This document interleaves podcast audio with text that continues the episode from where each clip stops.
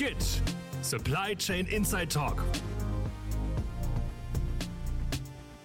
Mal wieder guten Tag, meine Damen und Herren. Sie lauschen einer der neuen Folgen der Hörspielreihe von Skit zum Einsatz von Elektronik, IT in der Logistik. Sie haben es heute mal ausnahmsweise nur mit zwei Moderatoren und Sprechern zu tun, dem Herrn Konstantin Lutz und mir selbst, Markus Schriefers.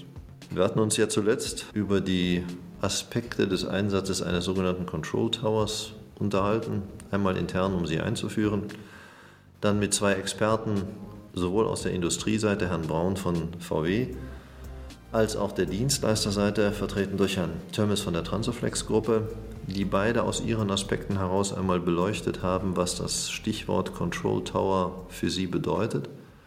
Und wir wollten jetzt, wie wir uns das ja so ein bisschen zur Gewohnheit gemacht haben, machen wollen, einmal zusammenfassen, was sich für uns unter dem Stichwort Control Tower ergibt. Wenn man mal anfängt, glaube ich, stellt sich als erstes die Frage, was verstehen wir denn jetzt mal eigentlich unter einem Control Tower? Und Konstantin, da bist du ja nun als der IT-Spezialist der viel bessere Mensch, das zu beantworten, als der blöde Jurist. Wie würdest du es denn angehen? Ja, wenn, wenn man unseren vorherigen Podcast jetzt gelauscht hat, dann stellt sich die Frage, ob der IT-Fachmann da auch tatsächlich der Fachmann für den Control Tower ist. wenn, wenn, wir die Lernkurve betrachten aus den letzten Skit-Podcast-Folgen, dann haben wir erstens mal gelernt, dass der Control Tower eigentlich kein IT-Tool ist, hm. sondern vielmehr ja. ein, ein Konzept, ein Konzept aus IT, und ich glaube, der Matthias Braun hat das wahrscheinlich am besten formuliert und aus Organisation. Ja. Weil also ein IT-Tool allein löst das Problem nicht. Einfach nur irgendwie ein neues Tool an den Start zu bringen, löst nicht das, was ein Control Tower bringen soll. Insofern ist die reine Lehre, die wir in dem Skid-Podcast ja. 1 da ja angeführt haben, von den zwei Experten ja erstmal ausgehebelt worden und vielmehr eben in diese Kombination aus IT und Organisation gebracht worden. Organisation, das fand ich ganz spannend. Zum einen intern, also es bringt nicht nur Tools einzuführen, man muss auch die internen Prozesse dementsprechend umorganisieren und die Leute darauf vorbereiten und mitnehmen. Aber zum anderen auch extern, weil ein Control Tower ist ja da kommen wir wahrscheinlich später auch nochmal dazu, eben nicht nur ein rein internes Tool, sondern vor allen Dingen, wir reden ja über die gesamte Supply Chain und die Verbindung zu Dritten und ja. auch deren Organisationen. Und das bringt ja immer auch die weitere Komplexität mit ins Thema äh, und auch eine Vielfalt von Facetten ähm, an der Stelle. Und da haben wir, denke ich, gelernt, wenn man den Control Tower, wie auch immer man ihn definieren mag, in der Kombination kann man ihn nur erfolgreich gestalten oder effizient umsetzen, wenn man tatsächlich diese drei Bausteine, die IT, die interne Orga und die Dritten mit ihrer Orga und ihrer IT, man kann ja fast schon vier Bausteine daraus machen, nur wenn man das miteinander in den Einklang bringt, dann hat man tatsächlich einen Control Tower, ähm, wie man ihn sich vorstellt. Allerdings ist das in der Theorie wohl einfacher als in der Praxis umgesetzt, weil wir haben ja. auch von den Experten gelernt, dass man da ja noch sehr am Anfang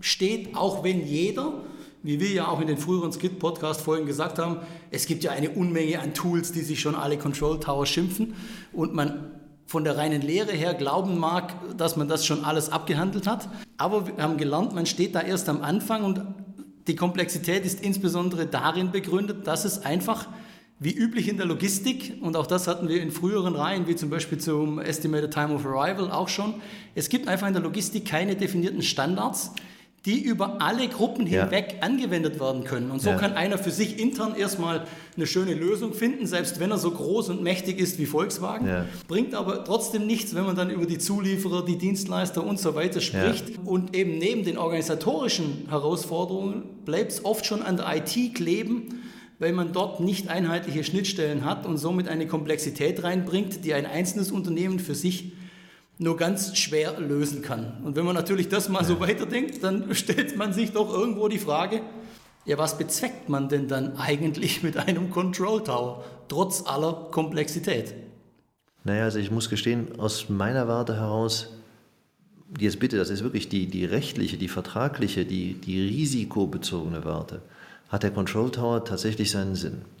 Das mag ein wenig verblüffen, dass der Jurist das jetzt sagt, aber schon die Analytik, die mit dem Control Tower einhergeht, also sprich die konsequente Nachverfolgung der einzelnen Prozessschritte, die sich und sei es nur ein simpler Transport, dort abspielen, ermöglicht ja allein schon relativ frühzeitig zu erkennen, wenn auf einmal Fehler auftreten, wenn Fehler sich häufen, wenn ich feststellen kann, dass an bestimmten Stellen Risiken sich häufiger realisieren als an anderen Stellen, ich bin schneller imstande einzuschreiten.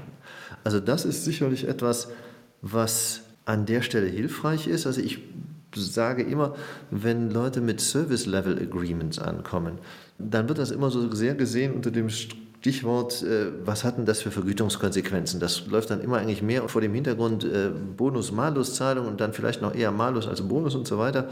Aber eigentlich übersieht man an einer Stelle, dass der viel naheliegendere Zweck, der auch beiden Seiten, weiß Gott, hilfreich ist, der ist festzustellen, dass in den Prozessen Unebenheiten auftauchen dass ich auf einmal feststellen kann, da beginnt etwas schief zu laufen und ich kann relativ frühzeitig eingreifen.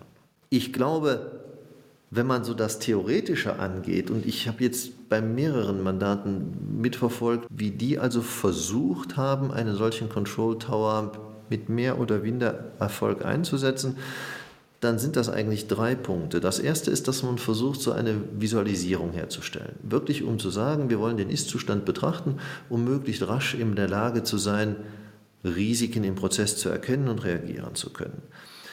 Mandanten, die das schon etwas weiter treiben, gehen hin und sagen, wir versuchen daraus bestimmte Steuerungsmechanismen herzustellen.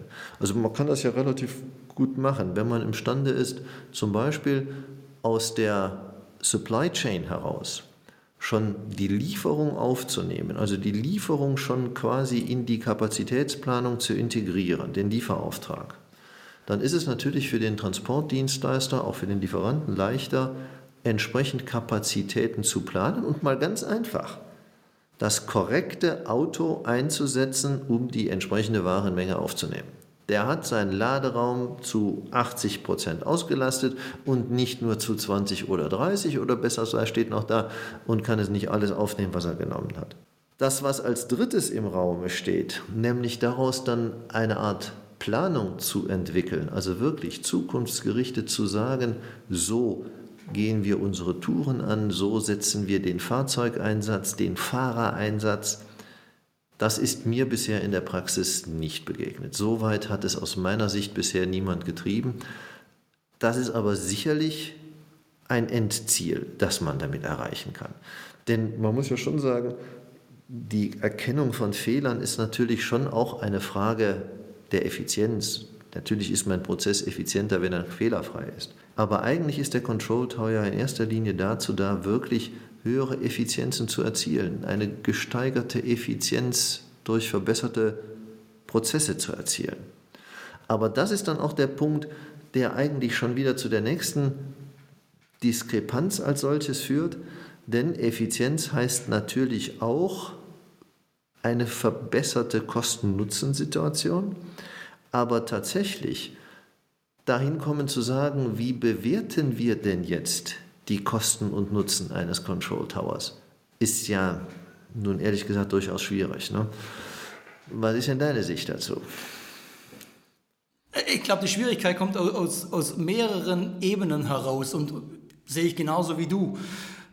Ich meine, angefangen ist es, wer hat denn wirklich den Nutzen daraus? Also man hat allein schon die verschiedenen Player, egal ob wir jetzt über die Verlader reden, über Netzwerklogistik, über Zulieferlogistik oder einfache Logistikdienstleister mit A-B-Verkehren oder was auch immer. Dort ist erstmal ein Unterschied in dem Nutzen zu definieren und auch in dem, was du gesagt hast, in den verschiedenen Gruppierungen von der reinen Transparenz, Analytik bis hin zur operativen Umsetzung im Sinne von Fehlern nicht nur frühzeitig zu erkennen, sondern tatsächlich auch Nutzen daraus zu ziehen. Aber je tiefer man es treibt und je weiter man in der Supply Chain übergreifend agieren will, desto komplexer und teurer wird es natürlich. Deswegen sehen wir heute ja auch primär, dass erstmal jeder für sich selbst versucht zu optimieren. Und wir haben das ganz schön am, am, Beispiel von Transoflex mit der Netzwerklogistik gesehen, die das ja sicherlich schon gerade was den analytischen Aspekt angeht, schon sehr weit getrieben haben.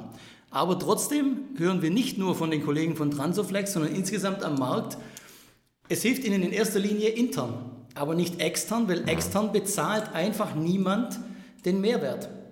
Auf der anderen Seite haben wir auch gelernt, ein Verlag erwartet dass sein Dienstleister quasi diese Transparenz und Analytik bietet, ja. aber gleichzeitig ist er nicht bereit, dafür etwas ja. zu bezahlen oder damit auch ins Obligo zu gehen oder das von dir zitierte Bonus-Malus-System an irgendeiner Stelle mhm. aufzuweichen. Und spätestens dann, wenn es dann an vertragliche Regelungen etc. geht, zeigen sich bisher beide Seiten ähm, durchaus äh, stur wie bisher ähm, und aber primär darin begründet, nicht weil sie beide nicht wollen, sondern wie kann denn ein gemeinsames Bild im Sinne von Kosten-Nutzen tatsächlich wirklich auch aussehen? Und ich glaube, das bringt uns auch zu einem nächsten Punkt, der nämlich da heißt, wenn ich beide daran partizipieren lasse und die Kosten auf beide Parteien gleich oder adäquat nach dem Nutzen verteilen möchte, dann muss ich auch objektiv beurteilen können, was denn wirklich die Vorteile oder Einsparungen sind. Ja. Und genau daran hakt es in der Logistik ja immer wieder. Ja, es ist ja wirklich immer, wer hat wann welche Einsparungen. Und dann ist der theoretische Aspekt der eine, sowas wie Standzeiten oder Auslastungen etc. oder Pünktlichkeit und andere Dinge. Aber das Thema ist ja leider weitaus komplexer. Und dann sind wir immer relativ schnell wieder und dann ist fast schon äh, der juristisch-vertragliche Aspekt. Gerade wenn man dann über Bonus, Malus und andere Dinge redet, sind wir ja relativ schnell immer bei dem Thema, aber mein Risiko ist das ja. und das. Oder was ist generell ja. ähm, das Risiko? Ja. Wobei ich aber trotzdem nochmal gerade zurückgehe auf die Kosten-Nutzen-Analyse. Denn als ich in der Kontraktlogistik groß geworden bin, und ich gebe zu, das ist schon ein bisschen her, es sind nämlich über 25 Jahre, gab es ein jetzt gerade für große Kontraktlogistikprozesse, ein Verfahren, das sich Open Book nannte. Das heißt also, der Logistikdienstleister stellte die Kosten des Betriebes der Logistikabwicklung, also das waren eben meistens große internationale Lagerstandorte, aber teilweise auch inklusive Transporten und so weiter, die da abgewickelt wurden, die die so eine Art wie so eine Art 4PL Handhalt haben, sieht man davon ab, dass sie eben durchaus das Lager insbesondere selbst betrieben. Aber die damaligen Absprachen beinhalteten selbstverständlich, und das war durchaus gelebte Praxis, dass Einsparungen, die erzielt werden können, im Prinzip zwischen den Parteien geteilt werden. Der Gedanke dahinter war, mit den Einsparungen kommt im Regelfall der Dienstleister, weil der dichter an dem Prozess dran ist und auch eher beurteilen kann, an welcher Stelle so eine Dienstleistung erreicht werden kann. Aber im Regelfall zieht das, was der Dienstleister dann als Prozessänderung vorschlägt, doch auch immer wieder eine Änderung auf Seiten des Industriekunden nach sich. Auch das geht nicht ganz ohne. Seit er, dass der eine Schnittstelle anpassen musste, dass der ein zusätzliches Software-Tool haben musste, dass der einen Prozess ändern, völlig egal. Und deshalb eben dieser Ansatz zu sagen, die müssen sich da gemeinsam hinstellen, gemeinsam dran gehen, aber sie sehen das unmittelbar, denn es wird ja sofort dieses Budget dieses Open Book, was man da hängt, das reduziert sich ja, weil ich ja eben den Prozess verbessert habe. Das gibt es zum Teil heute noch in der Vertragslogistik, aber deutlich weniger ausgeprägt und ich habe es ehrlich gesagt noch nie im Rahmen des Transports gesehen. Was mich ein bisschen wundert, denn auch da sind es ja nur inzwischen zwischen den großen Industriekunden und ihren Speditionen langfristige Beziehungen, die durchaus ähnlich wie die Kontraktlogistik abgewickelt werden. Da werden bestimmte Gebiete vergeben, in denen die die ganzen Transporte ausführen. Man ist klarerweise aufeinander angewiesen, arbeitet höchst eng zusammen. Trotzdem kommt das nicht zustande. Und ich erinnere mich, dass der Herr Braun von VW ja in unserem Gespräch so ein bisschen darauf verwies, einerseits, dass sie natürlich ganz eng mit den Pacht zusammenarbeiten und das absprechen und so weiter. Aber wenn man es dann so in der Tiefe sich anhörte, wurde das doch mit ein paar Fragezeichen versehen. Und eine Frage der Gewinnteilung kam überhaupt nicht zur Sprache. Also von daher glaube ich, und ich weiß nicht, ob man das mal überwinden muss. Ich glaube schon, dass das ein echter Fortschritt wäre. Aber um auf deine Frage mit den Risiken zurückzukommen, die Risiken, glaube ich, liegen in erster Linie mal bei den Dienstleistern. Und als solche sehen die das selbst auch. Das sind natürlich zwei Hintergründe. Das eine ist, dass einfach die höhere Transparenz der Abläufe im Einzelnen natürlich auch jeden Fehler und damit auch jeden möglichen Schadenersatzgrund besser transparent macht. Das ist doch gar keine Frage.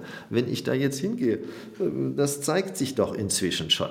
Eine, die großen Netzwerkdienstleister bieten ja heute ihren Kunden die Einsicht in ihre Abläufe an.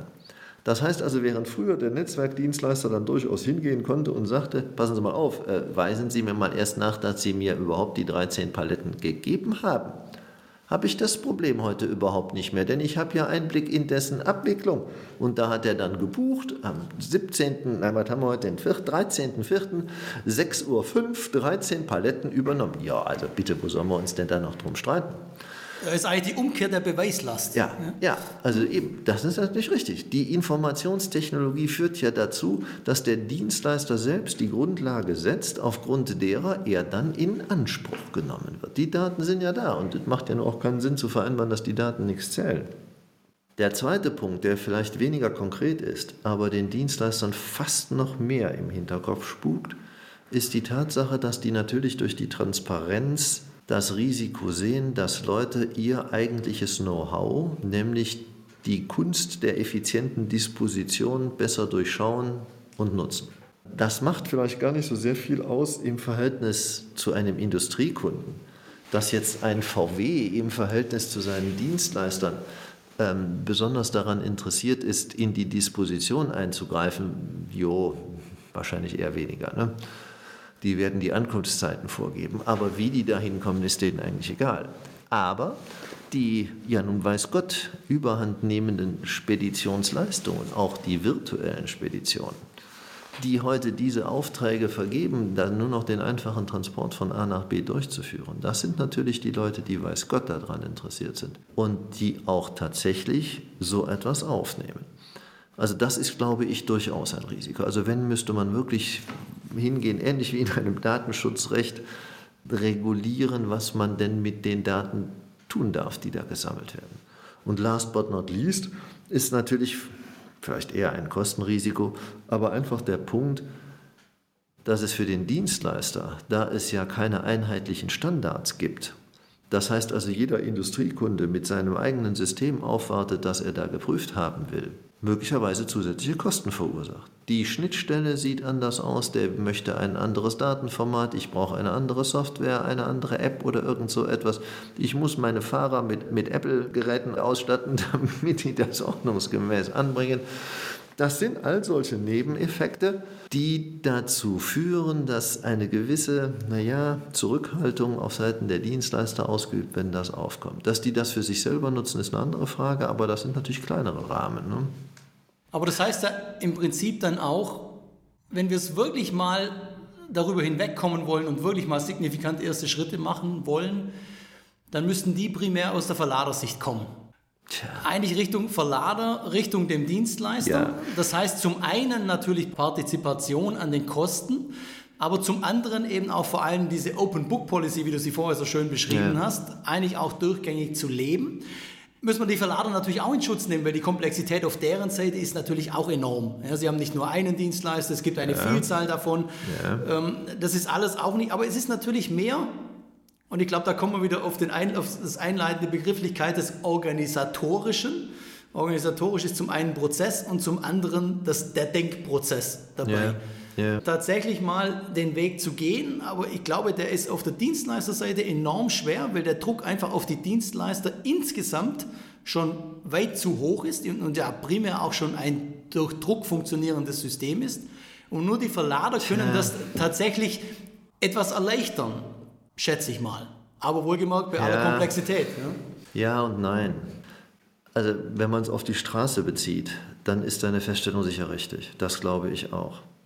Wenn man es auf den internationalen Containerverkehr und damit natürlich insbesondere Schiffsverkehr und auf die Luftfracht bezieht, relativiert sich das. Aus dem ganz einfachen Grund, weil natürlich die großen Reedereien und die großen Luftfrachtgesellschaften, weiß Gott, ebenbürtige Partner sind, selbst gegenüber den größten Industrieunternehmen. Also eine Maersk hat überhaupt keine Schwierigkeit, auf Augenhöhe einem Daimler gegenüberzutreten, weil die nämlich ganz genau wissen, dass der Daimler auf sie angewiesen ist. Das ist gar nicht so, dass die da große Ausweichmöglichkeiten haben. Die bestimmten Routen sind die so weit führend, die können gar nicht anders. Das heißt, da müsste man eigentlich annehmen, dass beide Seiten aufgrund der Tatsache, dass sie doch eben eher gleichberechtigt miteinander umgehen, zum beiderseitigen Nutzen an so etwas drangehen. Passiert aber eigentlich nicht. Oder nehmen wir die Luftfracht, die ja allein technisch vom ganzen Umfang der Luftfracht her viel tiefer IT-technisch ausgestattet ist ähm, als jetzt im Straßentransport. Auch da passiert das eigentlich nicht. Und das ist etwas, was ich nicht verstehe. Ich glaube, an der Stelle könnten wir mal einen neuen Ansatz probieren und uns an unsere Zuhörer wenden und sagen, liebe Zuhörer, also Sie sehen, wir sind an der Stelle ein bisschen ratlos, wenn wir ehrlich sind. Ja, also stimmt. wir Ja. wissen wohl, wie eine Lösung aussehen könnte, sehen aber in der Praxis im Moment doch einige Hürden, die einfach, obwohl sie logisch klingen, trotzdem praktisch nicht umgesetzt werden. Deswegen, wir wären sehr, sehr dankbar, wenn Sie, liebe Zuhörer, uns mal kontaktieren könnten und da mal einen Vorschlag oder vielleicht haben Sie ein Beispiel oder vielleicht sind Sie selber mit Ihrem Unternehmen, die das schon perfekt oder gut oder mehrere Schritte besser als das, was wir gerade diskutieren, umsetzen, dann würden wir uns über Ihr Feedback sehr, sehr freuen ähm, und würden Sie natürlich dann auch umgehend kontaktieren und mal sehen, vielleicht kann man daraus ja dann weitere interessante äh, Diskussionen oder Erkenntnisse ableiten. Also deswegen der Aufruf von uns, bitte gerne mit Feedback mal auf uns zukommen. Wir freuen uns darüber, wenn Sie da proaktiv dran teilnehmen an der Stelle. Ich denke, Markus, was uns angeht, glaube, können wir soweit in die Zusammenfassung gehen, weil, Ja, wie gesagt, äh, wir hoffen noch auf unsere Zuhörer, aber die Erkenntnisse von uns selbst sind jetzt erstmal, ich glaube, das, das wesentliche Learning aus dem ganzen Thema ist, ja, egal ob man jetzt IT-Experte ist oder äh, Rechtsexperte oder wissenschaftlicher Experte oder Marktexperte, wir haben gelernt, der Control Tower vereinheitlicht genau alles von diesen Themen. Ähm, er ist nicht ein Tool, ein Programm, eine Applikation. Er ist wirklich die, äh, ein Konzept, wenn man das so nennen darf. Und Konzept würde ich es deshalb so nennen, weil es einfach noch nicht die wirklich die Lösung dafür gibt, sondern eine Ja. Vielfalt an Lösungen und Facetten und vollkommen richtig, was du äh, zum Schluss noch gesagt hast, sogar auch noch mit den wesentlichen Unterscheidungen, welche Art von Transport wir wirklich haben, äh, welche Methode etc., auf welchem Weg. Deswegen, wie gesagt, die erste wesentliche Feststellung, wir reden nicht über den Control Tower, wir reden über das Konzept Control Tower mit all seinen IT- und organisatorischen Auswirkungen, die das hat. Ähm, Das zweite daraus ableitend ist, wir haben unterschiedliche Nutzer, wir haben unterschiedliche Nutzen und damit auch unterschiedliche Detailtiefen. Zum einen in der internen Anforderung, in der externen Anforderung, in der übergreifenden Anforderung und das sowohl auch wieder IT, Schnittstellen und Co., verschiedene Programme etc., aber genauso in der Organisation und auch vor allen Dingen im Denkprozess zwischen allen Beteiligten. Ähm, genau das, was wir jetzt zum Schluss so ein bisschen ähm, ausgeführt haben. Das ist eine Hürde, die man überspringen muss und das wird ein Erfolgskriterium sein. Aber ich glaube, wir machen keinen Fehler, wenn wir als Abschlussstatement in den Raum stellen, ohne Control Tower wird es nicht gehen. Es ist, Ja. es ist, es ist das Ja. Zukunfts-, ein, ein wesentliches Zukunftsmittel, allein schon aus den Aspekten, die du angeführt hast, in Richtung Transparenz, in Richtung Analytik. Das ist schon ein wesentlicher Baustein, der dazu beiträgt, die Supply Chain insgesamt besser zu machen, effizienter zu machen.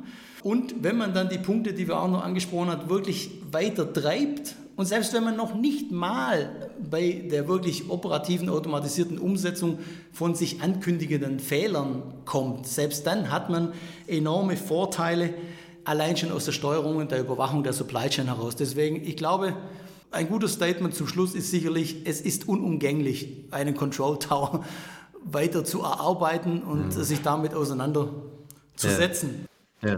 Uneingeschränkte Zustimmung. Liebe Zuhörer, ich glaube, damit sagen wir, beenden wir jetzt auch zunächst mal von unserer Seite das Thema Control Tower. Wir bedanken uns recht herzlich äh, nochmals bei unseren Experten äh, Stefan Tömmes und dem Matthias Braun, die uns da wirklich sehr, sehr gut zur Seite gestanden sind und sicherlich auch für Sie als Zuhörer spannende Einblicke in die alltäglichen Abläufe und Herausforderungen gegeben haben. Wir bedanken uns aber auch ganz herzlich bei Ihnen als Zuhörer, dass Sie uns da weiter treu geblieben sind, hoffen, dass wir Ihnen damit spannende Folgen präsentiert haben.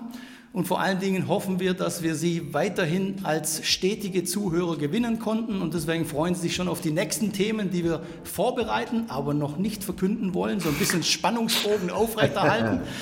ähm, und, äh, aber seien Sie sich gewiss, äh, wir hier beim Skit, dem Inside Talk für Supply Chain Insider, wir haben bestimmt wieder ein Thema für Sie auch in der nächsten Runde, was Sie täglich begleitet. In diesem Sinne, bis zum nächsten Mal. Ihnen alles Gute. Ihr Skit-Team. Wiedersehen.